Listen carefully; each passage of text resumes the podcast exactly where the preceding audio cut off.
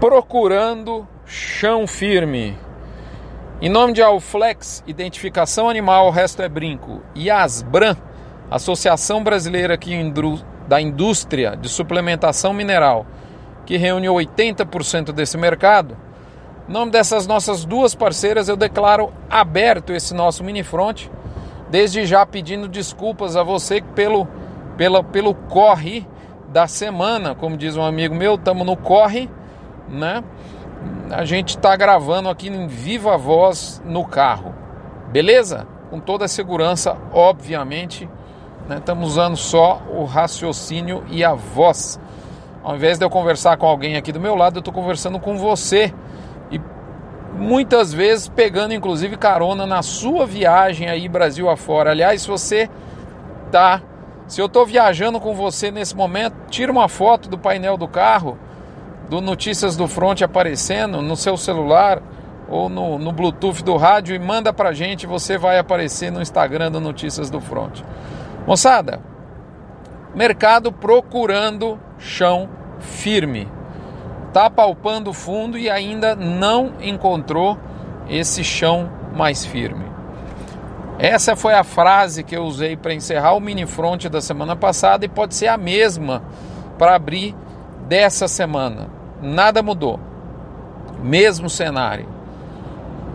Do ponto de vista da oferta, eu confesso que começa a dar alguma alguma esperança, por exemplo, você pega Goiás, você pega o Mato, o, desculpe, o Minas Gerais, você vê que não tem um volume de boi expressivo e, e, e, e o que tem está contratado. Então começa a ter uma nuvem né? Começa a pairar uma nuvem aí de, de oferta muito ruim dentro de duas semanas mais ou menos. Então, assim, pelo lado da oferta, dá até para a gente começar a pensar de que a maior parte dessa sangria já foi, né? E que está na hora disso, disso parar. Eu até estaria próximo do fim esse movimento de correção. Só que você pega ah, é, bom, só um detalhe: essa questão de oferta ela, ela não é heterogênea, ela não é homogênea. De fato, tem alguns estados como Mato Grosso do Sul, é, Rondônia, é, algumas outras regiões do, do MT que você vê escala mais avançada, avançando mais. É bem verdade de que os bois com preços mais desafiados eles ainda não foram abatidos. Tem muito boi aí em escala de boi de 270, 260, né? Por exemplo, no Mato Grosso do Sul. Então, quando a gente pensa nesse universo de oferta, ele é heterogêneo. Mesmo com essa ressalva de que de fato em alguns estados a coisa está mais frouxa, pelo lado da oferta, talvez, né, comece a dar pinta da gente, bom, tá, beleza, já corrigiu tal só que o que está pegando e pesando e comandando o movimento agora não é isso, é a demanda, não é a oferta. Aliás, é como eu digo, a demanda manda. E o que está acontecendo com a demanda? A gente observa claramente é, algum, alguns, alguns sinais importantes. Primeiro deles, o dólar. Esse dólar na faixa aí de 5 a 5,10, ele tira a, a a, competitividade da nossa exportação. Ele, mais do que isso, eu diria, ele tira o ânimo da indústria de mercado externo e ele e, e o que a gente, o momento que já é complicado pela sazonalidade negativa de exportação. Então veja bem, é, a indústria grande está desanimada, né, com esse dólar mais ameno e uma sazonalidade ruim para exportação. E aí ela vira o canhão para o mercado interno. É canhão esse que teve o calibre aumentado por esse dólar, né? De 5 pila. E jogando carne no mercado interno, eu já eu, eu, comecei a falar isso aqui desde o final de outubro, de maneira clara, e fiz um, um, um mini front específico sobre isso dia 14 de novembro. Se jogasse volume no mercado interno, um dos cenários era de um forte derretimento. E esse cenário, tudo que a gente esperava de pior desse cenário, é o que ele está entregando nesse momento. Carne para baixo, carne de referência aí de 15 a 15,80, eu escutei essa semana em volume. Isso tira o ânimo dos pequenos. Então veja bem, seja pequeno, médio ou grande, a indústria tá menos compradora. Ela tem, ela, ela, ela quer trabalhar com estoque menor, inclusive é, com, conversando com o pessoal da compra de gado, eles dispensando o boi, até num preço que estava comprando, com, com medo não é nem do preço, é da escala. Não é para a escala andar muito.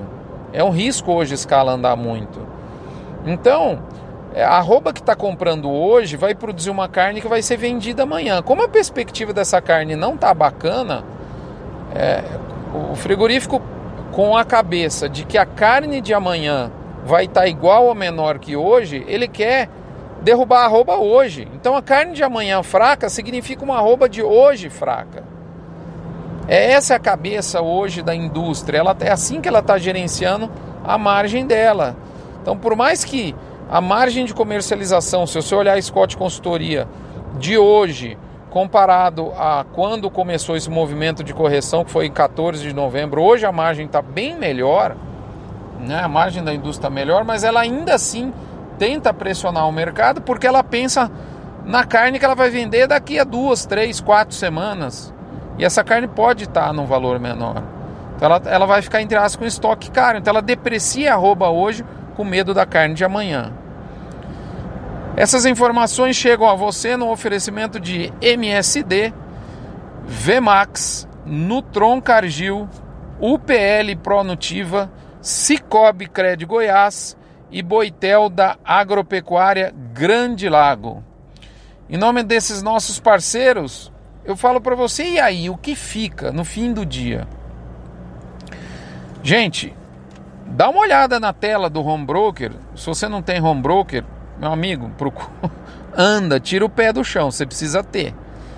Mas dá uma olhada nos relatórios do mercado futuro, mercado futuro apontando boi de 240 a 245 entre janeiro e maio do ano que vem.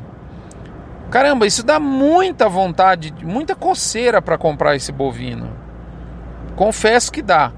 E eu fiz isso por três vezes. Só que eu comprei e vendi, depois eu comprei e vendi, e depois eu comprei e vendi. Ou seja, eu abortei a decolagem de compra por três vezes. Desculpe. Nas últimas semanas. Três vezes. Eu, eu não tenho não acho que, que, que dá para esperar muito caldo de, nesses níveis de venda, né? Não acredito. Agora, confesso que para montar a posição comprada, eu abortei a decolagem três vezes. Saí no 0 a 0 com um pequeno prejuízo em alguns vários lotes, um lucro de 50 centavos, 80 centavos, um ou outro de dois reais. O mercado dava uma respiradinha, falava, o que, que sabe de uma coisa? vou realizar. Então, da mesma forma que foi muito perigoso entrar vendido quando o mercado estava lá no começo de novembro, está sendo perigoso entrar comprado agora nesse momento. Né? Igualmente, é o mesmo perigo, mesmo risco. Vender enquanto o mercado estava na curva de ascendência e, e comprar agora o mercado na curva descendente. Mas altos riscos, altos potenciais de ganho. É assim. Se você for montar posição comprada, eu vou esperar um pouquinho mais. Você tem que estar disposto a pagar ajuste. Eu acho que tem hora que a melhor forma de operar no mercado é ficar de fora olhando. No mercado físico, para quem tem boi para vender, a notícia não é boa, né? É, para reposição, acho que tem que estar antenado para ficar para ficar para comprar, se você precisa comprar. Acho que você tem que estar no mercado comprando, mas muito, muito, muito, muito de leve, porque é, não tem que ter coragem para fazer negócio ruim, tá certo? É, que mais? E esperar uma definição melhor do mercado. Eu vou dizer uma coisa para vocês. Acredito e continuo acreditando muito no boi do, do primeiro trimestre de 2021. É isso, obrigado pela audiência, pela paciência. Um abraço para os amigos do gerente de pasto do Hospital de Amor. E com isso a gente encerra mais esse mini front, esse podcast que vem com muito, muita satisfação, agradecendo o seu tempo, a sua audiência e a sua paciência para nos escutar aqui uma ideia aqui sobre o mercado do boi do curto prazo. É isso. Obrigado, fiquem com Deus. Até a próxima.